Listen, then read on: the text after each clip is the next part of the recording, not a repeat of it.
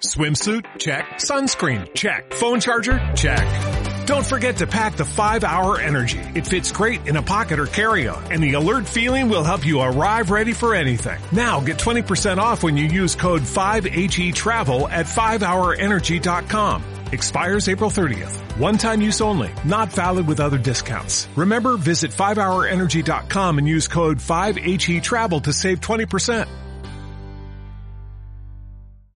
¿Qué es lo que hace que la visión se pueda convertir en realidad? Si quieres conocer qué fue lo que hizo una de las mentes más brillantes para impactar en el mundo y hacer que su visión sea una realidad en nuestros días, te invito a que te quedes y analices lo que traigo a continuación.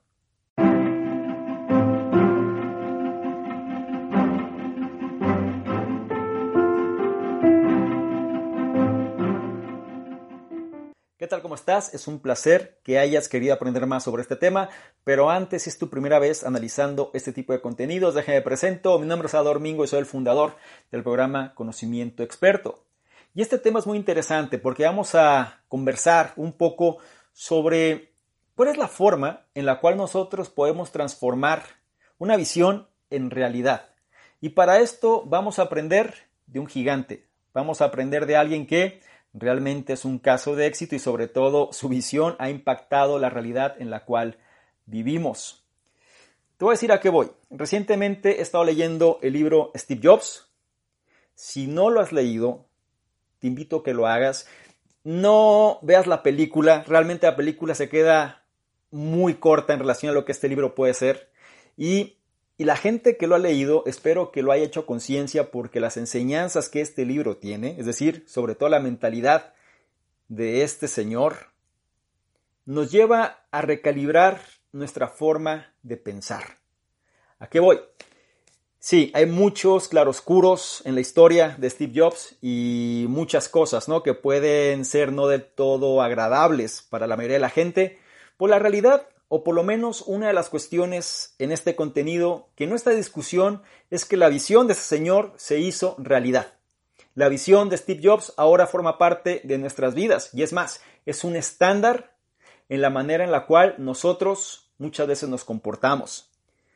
Sus productos ahora son sinónimo de estatus, son sinónimo de pertenecer a cierta tribu, ¿cierto?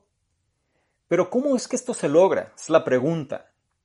¿Qué es lo que hace que este tipo de personalidades, en este caso me voy a enfocar en Steve Jobs, haya logrado generar tanto? ¿Cómo es que haya logrado impactar con su enfoque la vida de todos?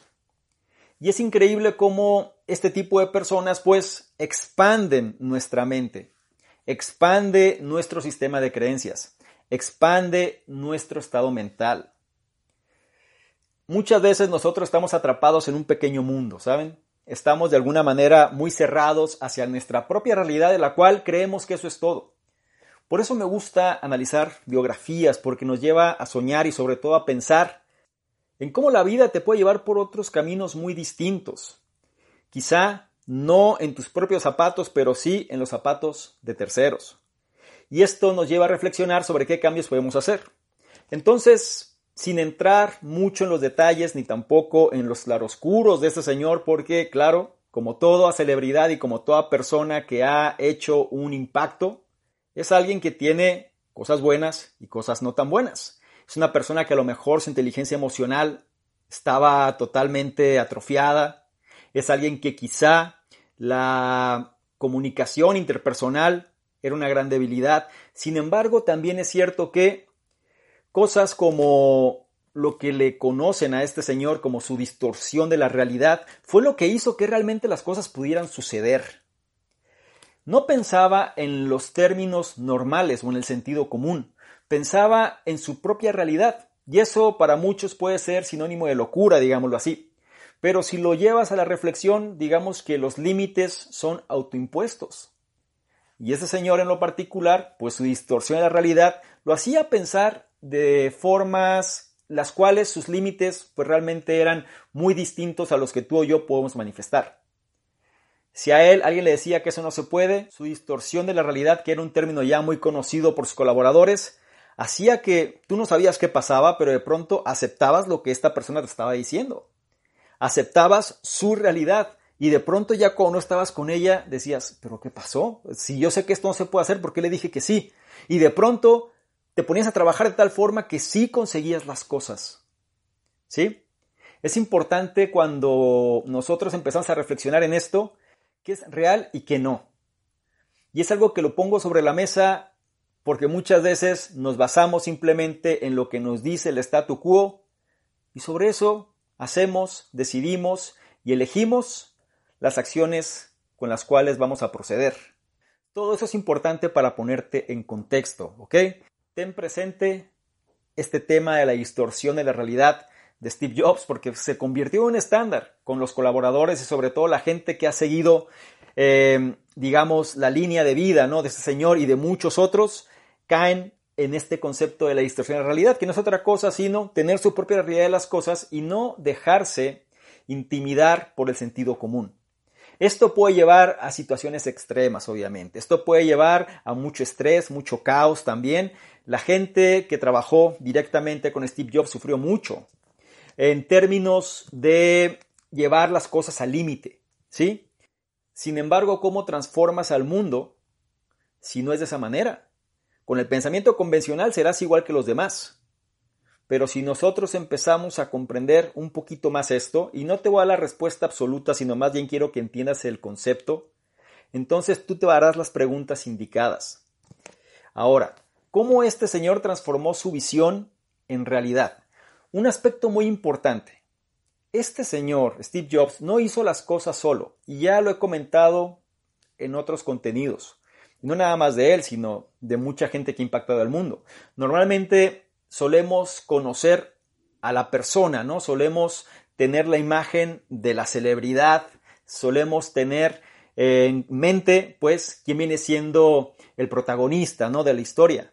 Pero hay mucha gente detrás la cual no tenemos conocimiento. Y en el caso de Steve Jobs no fue distinto. Tenemos personas como Steve Bosnia, que viene siendo su colaborador más cercano, ¿no? Por lo menos el más conocido al momento de iniciar Apple, pero hubo muchísimos otros. Y te voy a decir cuál fue la característica principal de Steve Jobs en su compañía. ¿Cómo fue que él logró transformar su visión y sus ideas en una realidad? No lo hizo solo. Sin embargo, él tenía un concepto bastante aterrizado y una idea muy clara. Trabajar con personas de primer nivel. ¿Sí? Trabajar y estar con colaboradores de primer nivel, no de segunda, no de tercera, sino de primer nivel. Él le llamaba jugadores de primera. Y para eso se tuvo que rodear de los mejores. Y personas que no eran afines a su forma de pensar, y personas que tampoco iban a coincidir con él en sus lineamientos, y personas que lo iban a cuestionar, y personas que simplemente no iban a estar de acuerdo. Pero eran personas de primera. ¿Me doy a entender? Aquí es donde el concepto de mente maestra sale a relucir. Porque al final tú te vas a relacionar con gente que va a contribuir, que va a fortalecer, que va a aportar en tus debilidades. Y ahí sí, se puede generar algo muy interesante. Steve Jobs no tenía tolerancia hacia los jugadores de segunda, ni los de tercera, ni mucho menos. Él buscaba pura gente de primera. Por eso es que mucha gente lo tachaba de alguien, pues prácticamente un tirano, ¿no? En relación a los colaboradores. Menospreciaba sus aportes. Si él notaba que la persona no tiene el conocimiento suficiente, simplemente lo rechazaba. Es más, él se enfocaba en que esa persona no formara parte del equipo. Rápido, sin contemplaciones se podría decir. ¿Por qué? Porque él tenía claro que si iba a cambiar al mundo, si iba a revolucionar realmente las cosas, tenía que estar con personas que estuvieran igual de comprometidas que él. Tenía que estar con personas que fueran jugadores de primera. Y esto es lo que quiero ponerte sobre la mesa. ¿Con quién te relacionas? ¿Con qué personas estás trabajando en tu visión? Son jugadores de primera que están dispuestos o dispuestas en este caso a pagar el precio de lo que implica eso que tú quieres o son personas que están más bien en una zona de confort o bien a veces sí, a veces no o simplemente gente que ni siquiera se cuestiona esto. Es importante que tú tengas claridad con qué personas te vas a relacionar porque eso va a ser realidad o no lo que quieres manifestar. Tu visión, independientemente de cuál sea esta, va a depender directamente de las personas con las cuales te relacionas. Y sobre todo, entre más grande sea esta visión, pues mejor calidad de personas debes de tener a tu alrededor. Muchas veces eh, a él se le tachaba de alguien que no tenía tacto, ¿sí? Es decir, era muy duro con las personas.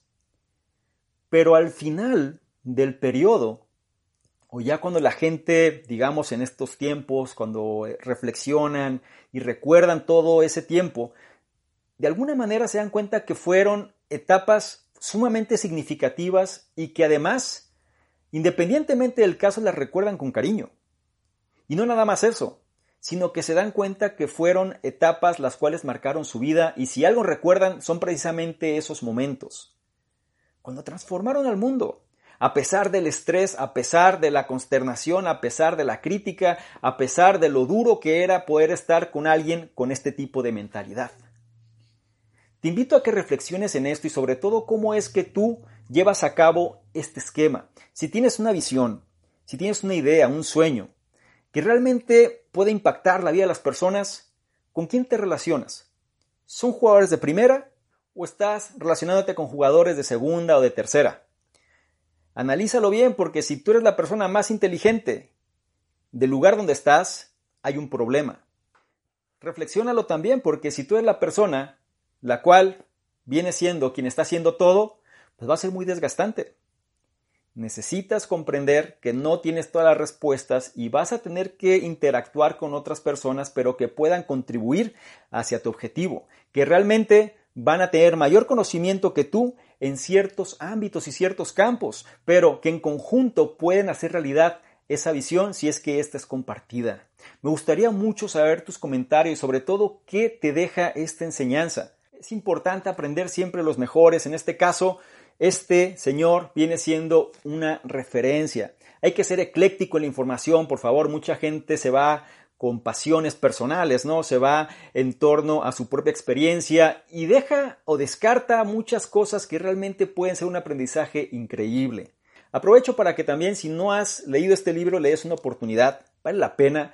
El análisis no existe en este momento. Quizá la verdad es que ni siquiera lo estoy contemplando hacer porque es una biografía, ¿saben? Y esto es distinto. Me gustaría mucho más interactuar directamente con las personas, a lo mejor en un ámbito de reflexión.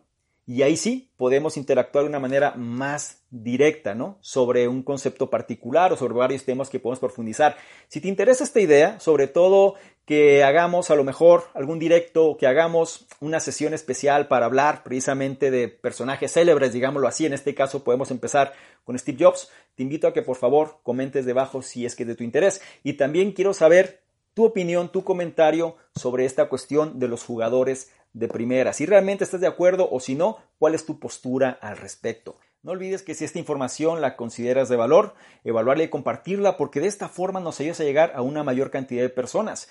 A su vez, no olvides que en la descripción vas a encontrar enlaces que te van a llevar a nuestros diversos programas, incluido el reto 60-100, este reto donde te lleva de la mano para ir ajustando tu estado mental y seas una mejor versión. Es gratuito, no lo olvides. Y por último, y no menos importante, si quieres que interactuemos de una forma más directa, ¿por qué no le tomas una imagen, un screenshot a este contenido en particular? Te vas a Instagram, me buscas, arroba domingo y colocas esa imagen en tus historias. Te aseguras de etiquetarme y colocar tu comentario. Si lo haces, yo te voy a responder en reciprocidad y además te voy a compartir con la audiencia. ¿Te parece bien? Espero que sí. Te recuerdo mi nombre, soy Salvador Mingo, soy el fundador del programa Conocimiento Experto y yo te espero en una siguiente sesión de Mentalidad Eficaz. Chao. Es muy importante que no se te olvide descargar la guía estratégica gratuita para dominar Instagram 2020, disponible hoy para ti. Si tú quieres aumentar tu percepción, si tú quieres apalancarte de las redes sociales y sobre todo de una red social que viene con todo en el 2020, si tú quieres tener mejores contactos, si tú quieres establecer mejores negocios, tienes que aumentar tu percepción. Y la guía secreta, estratégica de Instagram o más bien para dominar Instagram 2020. Te va a ayudar en ese objetivo. Presta la atención, es gratuita, está disponible ahora para ti y sobre todo implementa este conocimiento.